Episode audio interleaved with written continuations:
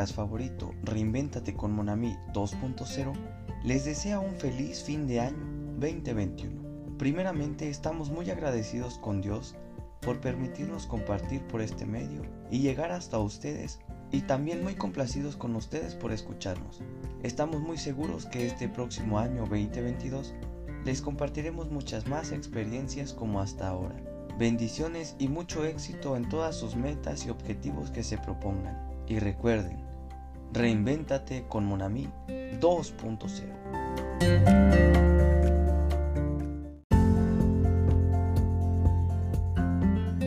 esta primera parte de este episodio entrevistamos a un gran amigo. Su nombre es Oscar Nevares, muy inteligente, introspectivo y sobre todo con una carrera laboral increíble. Él es desarrollador de software, actualmente desarrolla apps para una empresa ubicada en Los Ángeles, California. Nos permite conocerle en su vida privada, filosofamos un rato y comentamos un tema muy picante, las apps de citas. Si les gusta ese tema, no olviden comentarnos en nuestras redes sociales y vamos a dedicar un episodio completo con varias opiniones y consejos de personas que las han usado y todas las experiencias que han pasado en cada una de ellas. Nos complace tenerlos de vuelta en este podcast creado para ustedes y recuerden, este espacio es suyo y estaremos listos para escucharlos cuando gusten.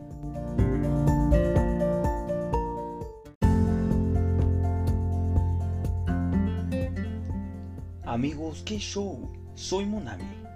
Estoy muy emocionado por el solo hecho de estar aquí compartiendo con ustedes un episodio más de este podcast, creado e inspirado exclusivamente para ustedes, con el nombre Reinvéntate con Monami 2.0. Principalmente quiero dar gracias a Dios por una oportunidad más para compartir este humilde podcast. Soy un joven ordinario buscando hacer cosas extraordinarias, con el simple afán de servir y ayudar. Así que, en resumidas cuentas, pueden referirse a mí como el Monami.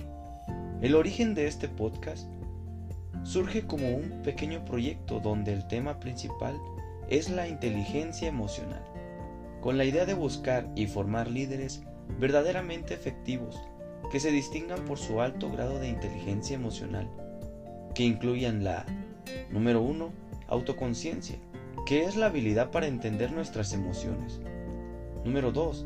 Autorregulación, la habilidad para manejar nuestras emociones. Número 3. Motivación, la habilidad de ser persistente, constante, perseverante y evitar la gratificación inmediata. Número 4. Empatía, que es la habilidad de reconocer las emociones de otros. Y finalmente, el número 5 Habilidades sociales referente al cómo administrar tus relaciones, justo como lo dice Daniel Goleman. Este su humilde podcast es un espacio donde personas como tú y como yo compartamos ideas sobre retos que nos impongamos, proyectos que queramos comenzar, sueños que busquemos lograr, situaciones personales y laborales que queramos comentar, inquietudes, relaciones amorosas, etc. Todo esto con un tinte de inteligencia emocional, poniendo en práctica libros, experiencias personales y también con ayuda de entrevistas a personas de éxito. Y con estas entrevistas esperamos que ustedes se motiven y se cuestionen. ¿Cómo es que ella o él lograron tal cosa si nos encontrábamos en circunstancias parecidas? Y que nos sirva de motivación como un reto autoimpuesto en el que digamos, si ellos pudieron, seguro yo también puedo. Y más ahora que ya me enteré de cómo le hizo o ya tengo una pista del camino a seguir, seguramente lo podré hacer. Bien amigos, esto es Reinvéntate con Monami 2.0. Comenzamos.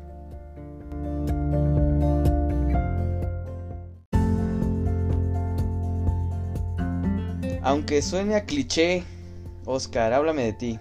Ok, mi nombre es Oscar Nevares y bueno, soy de, la Ciudad de México, actualmente viviendo en Querétaro.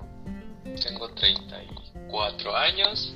Soy también eh, programador, programador de, de software y trabajo de forma remota antes de pandemia. Bien, bien. ¿De dónde naciste, dices? Yo nací en la Ciudad de México, pero después mi familia, mis hermanos y yo nos fuimos a, a Durango. Entonces crecí en Durango hasta los 18 años y después regresé a la Ciudad de México otros 15 años y después aquí, en Querétaro. Bien, bien, bien. ¿Cuántos hermanos dices que tienes? Dos, ¿no? Tengo dos hermanos, un hermano un año menor que yo y una hermana siete años menor que yo. Ah, caray, ¿eres el mayor? Sí. Esa no me la sabía. Entonces, ¿sientes que tuvo influencia el número de hijo que fuiste? Sí, creo que independientemente de en qué, en qué, qué número seas de hijo, cualquier, cualquier posición influye. En mi caso solo puedo hablar por, por mí. Eh, ser el mayor sí tiene sus, sus, responsabilidades en la familia. y la gente que, que, sea la mayor de sus hermanos puede, puede estar de acuerdo conmigo en esto que te dicen. Eh, pórtate bien porque eres el ejemplo de los de tus hermanos. No hagas esto porque eres el mayor, tienes que poner el ejemplo. Y ese tipo de cosas. O mi familia no lo hacía mucho, pero cuando lo hacía me decía a mí, ay, cuidas a tus hermanos porque nosotros ya nos vamos, me decía mis papás. Pero eh, en realidad yo nunca me sentí como, como que cuidar a mis hermanos, ¿sabes? Yo me sentía uno más de, ellos, aunque sí trataba de hacer cosas pensando en esto que me decían mis papás de, pues te estás bien, te están bien, pórtate bien. Entonces yo creo que sí, sí influye. Sí, precisamente lo que yo siempre digo que el haber sido hermano mayor me despertó como esa ese lado paterno, protector en, en mí, que haciendo una introspección de mi vida este, antes de, de estar como a cargo. Antes no lo hacía pues. Antes era más individual. Paso a, a como estar a cargo de, mis hermanos y, y sí fue fue un poco más revelador tal vez. Y digo tal vez porque pues en ese momento no lo entendía y con el tiempo fui notando que, que sí habían despertado en mí tanto habilidades como pues quizás hasta cierto punto sentimientos que pensé no, no, no descubrir a, esa temprana edad. Sí, te entiendo perfecto. Sí. Te pone a pensar muchas cosas. Eh, eh, eh, hay un antes y después durante, puedo hablar solo por mí, durante el momento cuando estás creciendo, no, no eres consciente de ese tipo de cosas, ya no es hasta después, en retrospectiva, que dices, ah, yo fui tal persona, ya viendo hacia atrás, pero solo, y, después de ahí, solo viendo hacia atrás, pues puedes ver quién fuiste y ahora quién eres, eh, comparar o, o, moverte, ¿no? Claro, claro. Fíjate también que una de las preguntas que siempre eh, me gusta hacer o hacerme también es qué tanto influyeron mis padres. ¿Tú cómo lo ves? Mm, sí, mira, mi papá, que en paz descanse ya, ya, se nos fue, era programador, entonces sí influyó bastante, bastante. Ah, mi mamá es, bueno, ya no es, era ama de casa y esa dinámica es con la que yo crecí mi papá era la persona que traía el dinero a casa y mi mamá nos cuidaba. Entonces, mi papá, siendo programador, trató de, de meterme esta, esta idea de que podría hacer algo parecido a lo que él hacía.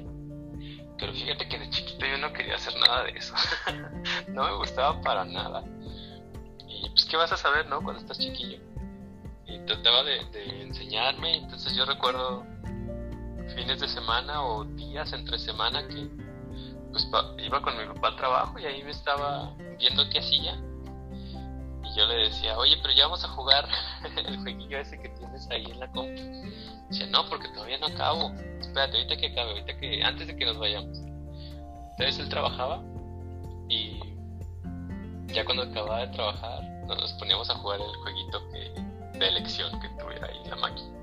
Recuerdo que había Pac-Man, había mm, Príncipe de Persia y cartas.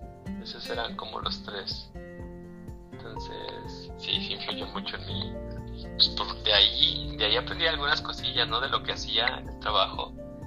Y ya más adelante decidí que sí, sí valdría la pena eh, pues ser programador. Bien, bien. De tus actividades favoritas de pequeño, ¿cuáles eran? Mis actividades favoritas de pequeño, no tenía muchas.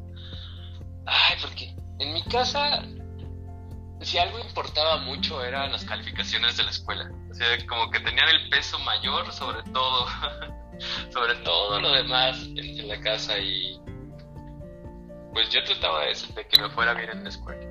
Esa era como mi principal actividad.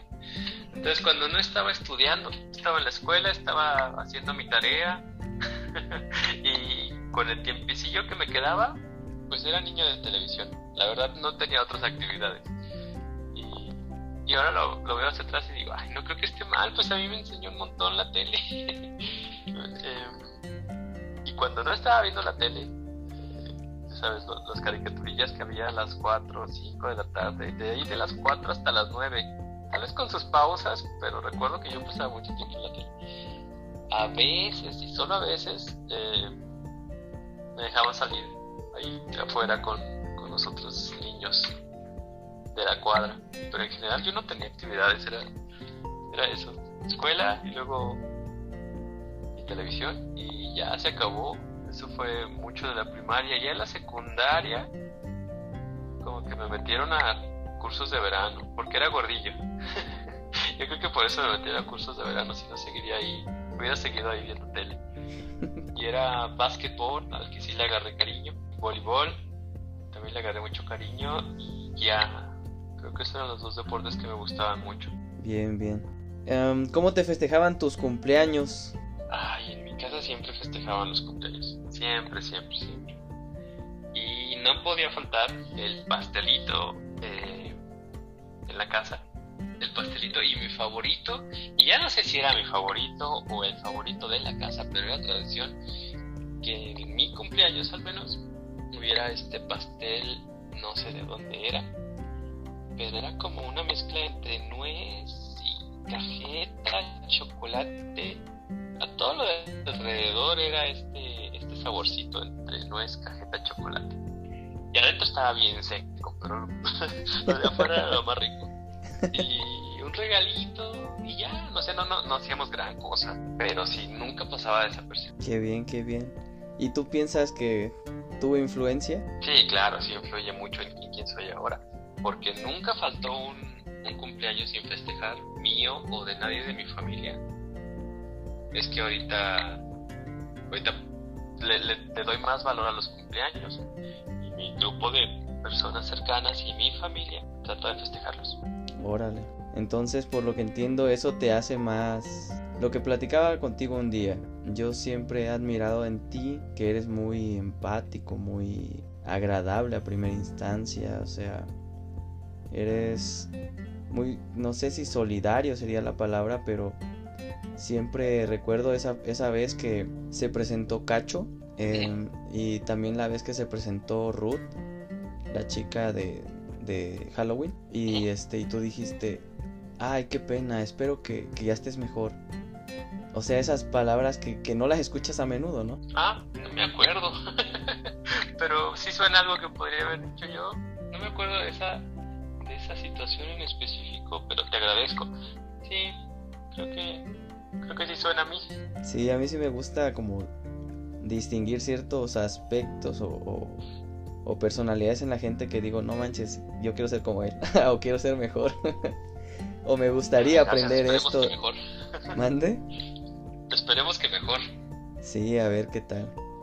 Pues es para eso el, esta plática, este, pues conversar más y, y, que así como te conozco, te conozcan. En general, ¿cómo describirías tu infancia? Ay, es tema. Creo que mi infancia fue bastante normal. No, no hubo grandes variantes, creo yo, en lo que infancia de cualquier niño que haya crecido o que haya nacido en los ochenta y tantos, nacido en el 87 en la Ciudad de México, luego ya nos fuimos a Durango cuando tenía dos años, como te dije, y no, creo que haya sido nada fuera de lo normal. fui a escuela primaria. Ah, eso es, creo que tal vez podría rescatar eso. Fui a escuela primaria pública, secundaria pública y luego privadas en secu y de regreso a públicas en, en prepa.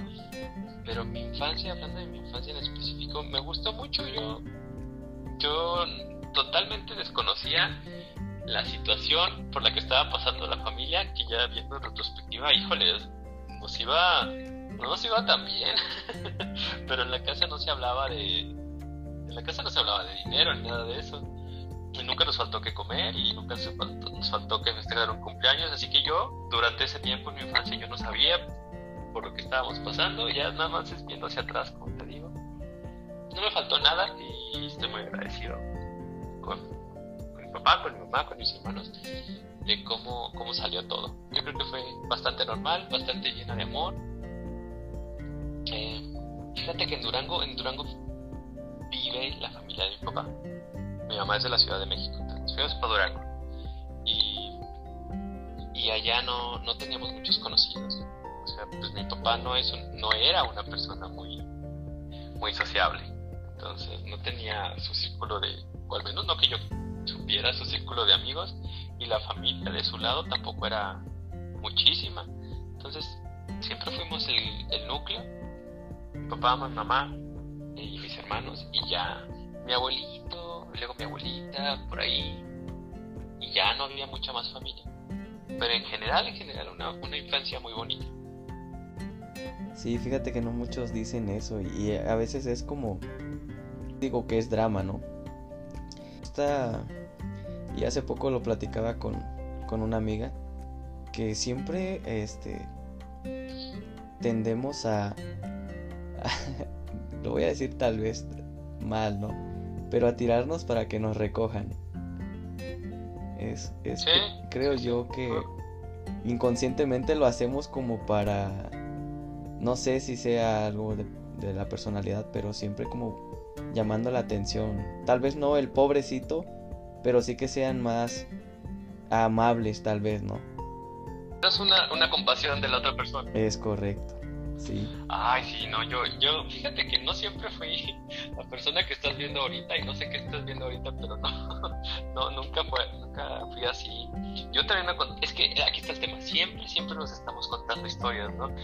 O sea, nuestros, nuestro, no sé si nuestro cerebro, nosotros conscientemente como como raza humana hacemos eso, nos contamos historias para entender qué es lo que está pasando. No me acuerdo de quién le escuchaba la otra vez un podcast, creo que era de Sam Harris, que decía, te, voy a decir, tal vez lo diga mal, pero era, era algo así como que nosotros somos la única especie que nos narramos lo que está sucediendo. Cuando, pues ya ves, o estás buscando el control remoto, ¿no? Estás pensando sin decirlo, solo pensando dónde estará, dónde estará, dónde estará. Entonces te estás narrando qué pasa. Y cuando encuentras las llaves piensas, ah, ahí están. o sea, te narras todo, todo. Y no solamente es con eso, es como si te narras lo que está pasando ahorita, imagínate con lo que ya pasó. Entonces, ah, no hay nada que podamos hacer con lo que ya pasó, pero sí podemos contarnos una historia diferente para ya no tirarnos al suelo, como tú dices. Uy, yo podría Ay, si ahorita me dices, si me reformularas la pregunta y me dijeras, este, ¿qué no te gustó de tu infancia? Uy, no, pues ahí saco todo, pero no, puedo ser esa persona.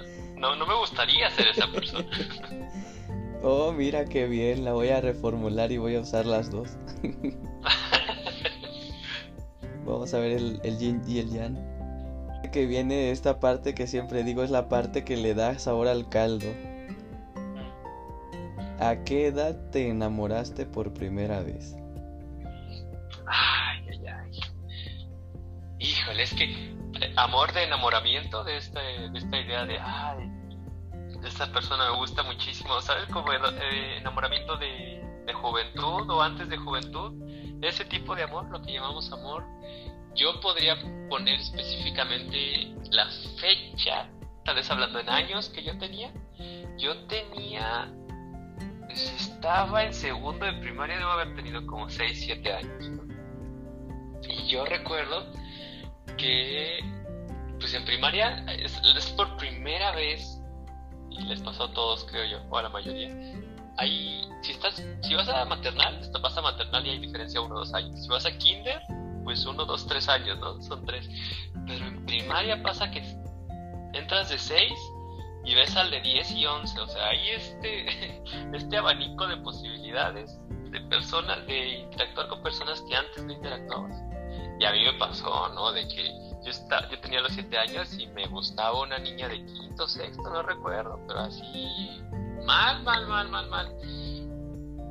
Ay, yo no sería un Adonis, pero de chiquito yo creo que agarraba más, más niñas por kilómetro que lo que agarro de mujeres ahorita por kilómetro.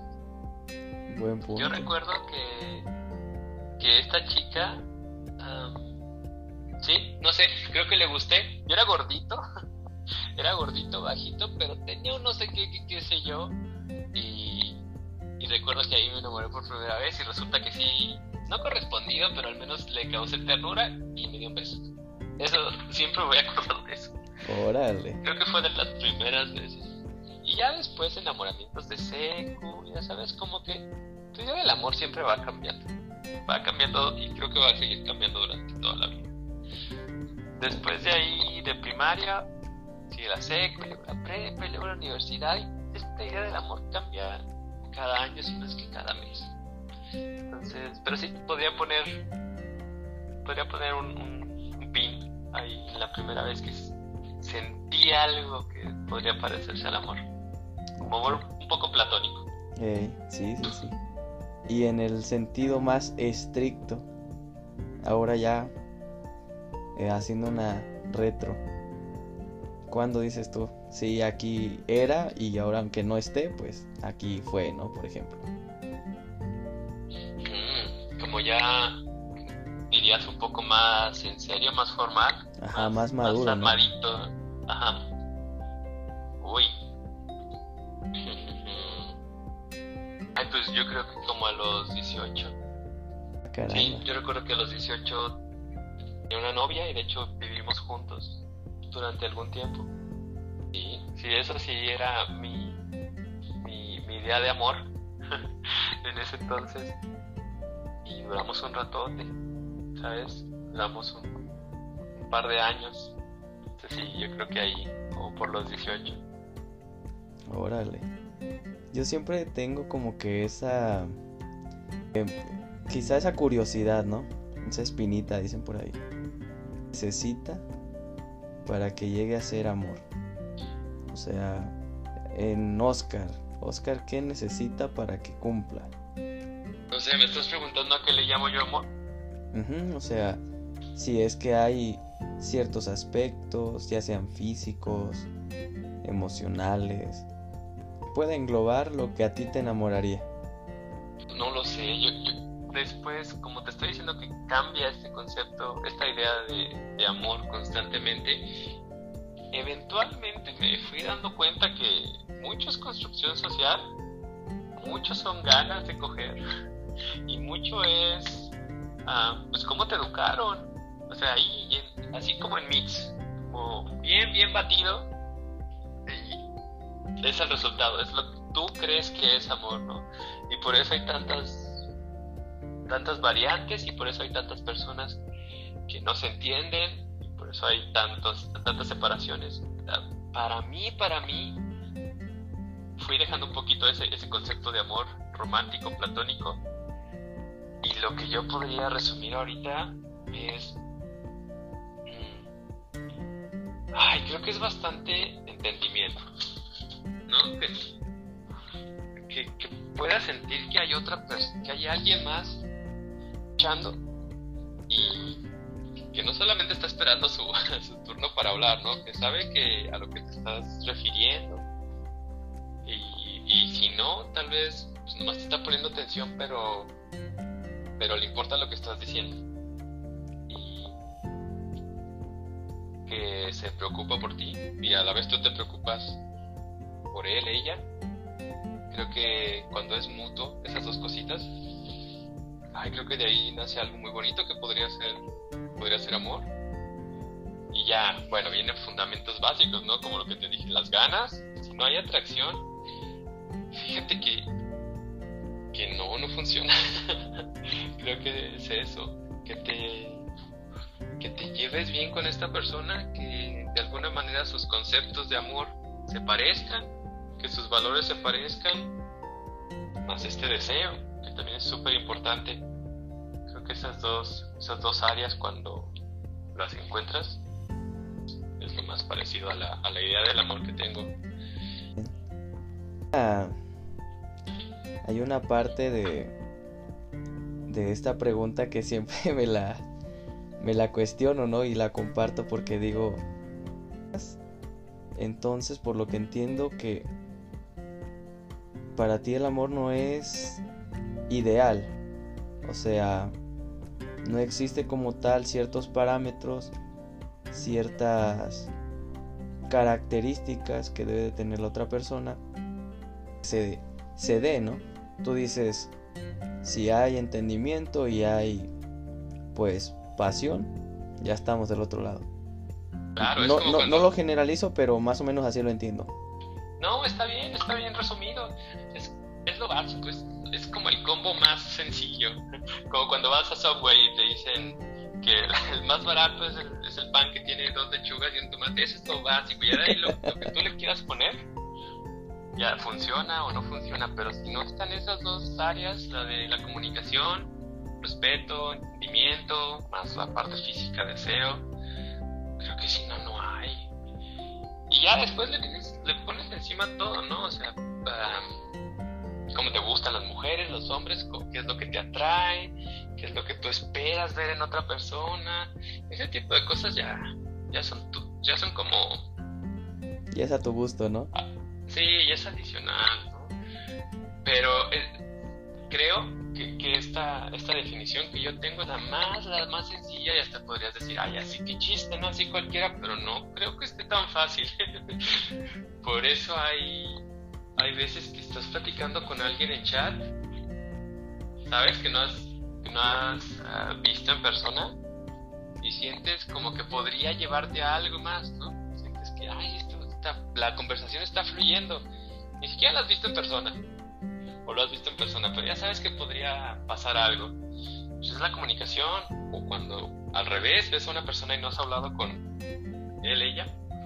Y dices, ay, no, pues claro que sí, sí, sí podría armarse algo aquí. Pues son como esas dos, dos áreas. Y cuando las dos están juntas, uy, no. Entiendo. Fíjate que acabas de tocar un tema que creo eres el único que conozco con el que he platicado de ese tema. Y, y no sé si, si me equivoque, pero lo hemos platicado solo dos veces. App de citas. Mm, Em, lo, que, lo que acabas de decir es algo que se me hace en lo personal. Cuando estuve en Chiapas, no sé en qué me metía o en qué estaba. Nunca, nunca por mi cabeza pasó una app de citas. Digo, sí conocía la única que conocí en ese entonces. Y estoy hablando como de entre los 10 y... Para no errarle como en los 21. Plática de Badu. Y bueno, pues... Este... Yo digo, creo que sí fue como a los 21 porque antes no tuve un buen teléfono. Y hasta que tuve un buen teléfono fue como por esa edad. Cargo y no le hallaba como que el chiste. Digo, llego ahora a, a aquí a Querétaro y, y se me hace el medio más fácil de conocer gente. Compártenos, yo sé que tú tienes mucho más material que yo para hablar de eso. No, sí coincido. Es, ay, es, es- es to- to- toda esta idea de, de la inmediatez que obtienes al ocupar servicios digitales, ¿no? Así rapidillo, ya no revelamos los rollos de la cámara porque ya hay cámaras digitales y te la dan inmediatamente. Las personas de antes solo pueden recordar cómo, cómo se revelaban los rollitos, ¿no? Que los llevabas a Kodak y ya tenías que esperar a que los imprimieran las fotografías. Entonces, ese tipo de cosas ya nadie las recuerda, y menos generaciones nuevas. Entonces, las generaciones nuevas ya... A mí me pasa muchísimo que cuando conozco a alguien me dice que si tengo Instagram. Y a ver, espérate, es que ¿para qué, no? Parece ser que así nos comunicamos ahora por Instagram. de, de las aplicaciones, de, re- retomando lo de la inmediatez, es que está, parece que te ofrecen todo el catálogo de la ciudad en donde estés y te dicen, a ver, dale, sí, no, sí, no, y ¿cuál te gusta? Mátate solo. te hace creer, te hace creer que en realidad tienes una oportunidad con todo lo que te muestran, ¿no? Correcto. Me da gracia, me da bastante risa eso. Ya deja tú que tengas una oportunidad. Así que sea la persona que en realidad esté ahí y, que cuando la veas, lo veas, te guste. O no, no, no, es que creemos que porque está aquí en la aplicación acabas de encontrar el amor de tu vida, ¿no? Cual, sea que, sea la definición de amor que tienes. No sé qué contarte. Pues sí, sí uso. Uso eh, Bumble. Bumble me funciona muy bien para conocer amigos. Uh, uso Tinder también. Y pues sí, al menos aquí en Querétaro hay bastantes personas, ¿no? Eso no quiere decir que sean personas con las que con las que vas a hacer match. Pero no sé qué quieres que te cuente exactamente. Sí, fíjate que este a lo que voy es la experiencia de lo que decías. Eh, al menos yo, voy a ser bien franco, la, la aplicación de Tinder, la de Badu. Bueno, la de Badu fue por una amiga. Ah, es que yo ahí conocí a mi novio. Bueno, está bien, vamos a ver. Te volví a descargar Badu con el mismo perfil de hace como nueve años. En el caso de. Pues de Tinder fue nuevo. Pero lo que más me sorprendió y que, que me causó un poco de ruido es parejas Facebook. Porque parejas Facebook me aparece en un perfil y en otro que acabo de crear que ya es con el en la página de Facebook con la que me voy a quedar no me aparece no me explico eso. Entonces no, no lo sabría. no. hace, mucho que, que cerré Facebook. Ah mira eso de las redes con las que me quedé nada más fue Instagram y eso es porque te digo que a veces la gente prefiere hablar por ahí que por celular sí, por WhatsApp Sí, era lo que te decía. Yo pienso que va más como al ego de, pues, conóceme, ¿no? Mira dónde he ido, mira todos mis momentos padres, pero alguien por ahí me decía, me gustaría encontrar un perfil que fuera genuino. Ay, no, ya, ya, ya sé por dónde va esto. No, no, no, es que hay tanto que decir de ahí. Ay, a ver, de lo que me viene a la mente así rápido. Las personas que ponen, que entran a Tinder, ¿no? Y que ponen, eh, si solo estás buscando sexo, puedes darle a la izquierda. o sea, que no todos estamos buscando sexo aquí. que, no, de eso se trata esto. y, yo soy culpable también porque, pero no lo pongo así, yo no quiero sexo, yo pongo, depende eh, en qué perfil esté, en qué aplicación esté, a veces pongo solo amigos, o estoy buscando amigos, pero que te digan, si estás buscando sexo, chavo, dale a la izquierda, porque yo no, yo no, y no me gusta, y, o sea, no, no, no, no, no puedo con ese tipo de personas. Claro que sí, me voy a la izquierda. Te hago caso, bye. sí, sí, o sea. Acabas de perderte una gran oportunidad. Imagínate, que encuentres entendimiento y atracción y todo, que sea el amor de tu vida, pero ya cuando vaya a pasar lo que tenía que pasar, yo te dije que no quería sexo. Imagínate, no, no, no, no. Y fíjate, digo, no voy a, no voy a ventilar nada, pero en una ocasión me pasó así. Sí, sí, sí. Me pasó te creo, así. Te creo. Y, y por eso lo comento, porque e, es bien extraño lo que, lo que sucede, ¿no? Este, descargué Tinder por un amigo y me dice, es que por pura estadística voy a darle este me gusta a todo lo que se mueva, a todo lo que me aparezca aquí. Y así van a incrementar mis oportunidades de matches. y yo me quedé así de really nigga. sí, sí. Pues no hay fallas en su lógica, pero lo que nadie te dice es que hay personas que entraron la última vez que entraron fue el año pasado ¿no? Y ahí está el perfil muerto. Exacto. Y, bastante listos porque no te dice la última vez conectado a esta persona, ¿no? Te lo ofrecen ahí.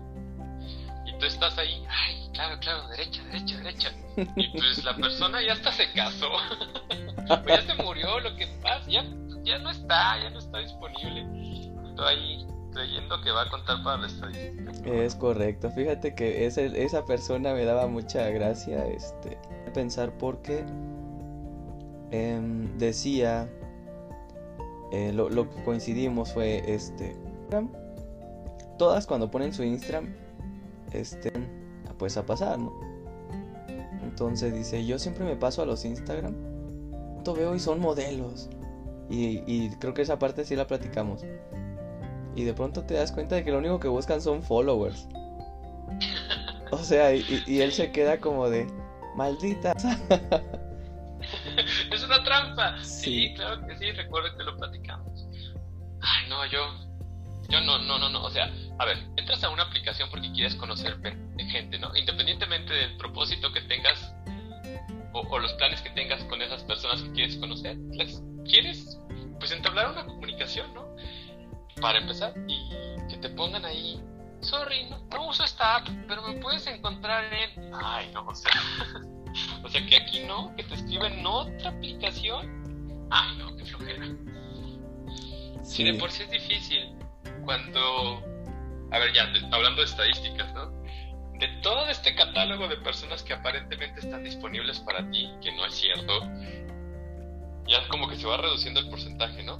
Personas a las que le, que les diste match y que te dieron match y se va reduciendo el porcentaje. y ya personas que de esas con las que hablaste y así es un porcentaje así súper chiquitito, ¿no? Ahora imagínate esas personas con las que con las que estás platicando y platicas y platicas y platicas durante días, todo va súper bien y de repente pues ya, ¿no? Alguna de las dos personas saca, saca la carta de que nos vemos o qué. y el otro es de no, no, yo no, yo no me veo porque pandemia. Y ese era, este era el, el ¿cómo se llama? La vieja confiable. La carta que Ajá, la carta que jugamos todos en pandemia. No, pues que sí es cierto, pandemia. Pero era el, el pretexto por default. Y ahorita te das cuenta que no era pandemia. Hay gente que no quiere conocer a otra persona que solo está ahí para platicar. Y, y estas aplicaciones, muchas ya se volvieron eh, pues hogar para este tipo de personas. Como lo eran las salas de chat en los 90. Es correcto. No, no hay propósito de conocerte, solo quería platicar con alguien. Ay, no. Sí, me estás haciendo perder mi tiempo, ¿sabes? Ay, sí. Por eso, mira, cuando, cuando ya sabes qué quieres y qué no quieres, hasta podría ser percibido como rudo, ¿no? Por la otra persona. Pero ya cuando estoy hablando con alguien, cuando llevo un match, yo digo, a ver, esto es lo que estoy buscando y tal vez quiera que nos veamos, sí o no. No voy a estar escribiéndote, no voy a estar preguntándote cómo te va tu día durante siete días para que al final no pase nada. No, no quiero eso, ¿sí o no? Ya, si te dicen, ay, no, pues que nomás estaba aquí. Ay, sí, sorry, bye, ya. Porque como te digo, de ese porcentaje súper chiquito, perder tu tiempo ahí, no, es lo peor que podría pasar. Eh, creo que estoy de acuerdo, pero yo, yo evito el, el mensaje. Tal vez suena un poco invasivo porque alguna gente sí lo considera, pero yo prefiero llamar. Creo que esa es la parte que digo, sin problemas, este, cuando tengas tiempo de hacer una llamada de 5 minutos, de un minuto, no importa, nos saludamos. Oh, ¿Y cómo te ha funcionado? Eh,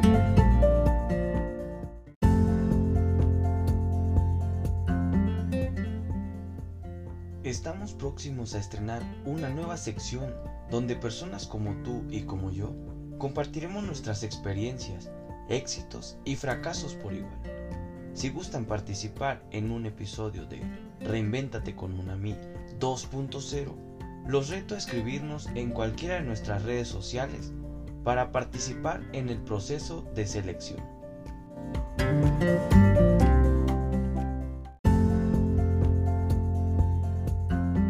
Hasta aquí la primera parte de esta entrevista. Gracias por escucharnos y esperemos que les haya gustado. Compartan sus comentarios de este episodio en nuestras redes sociales.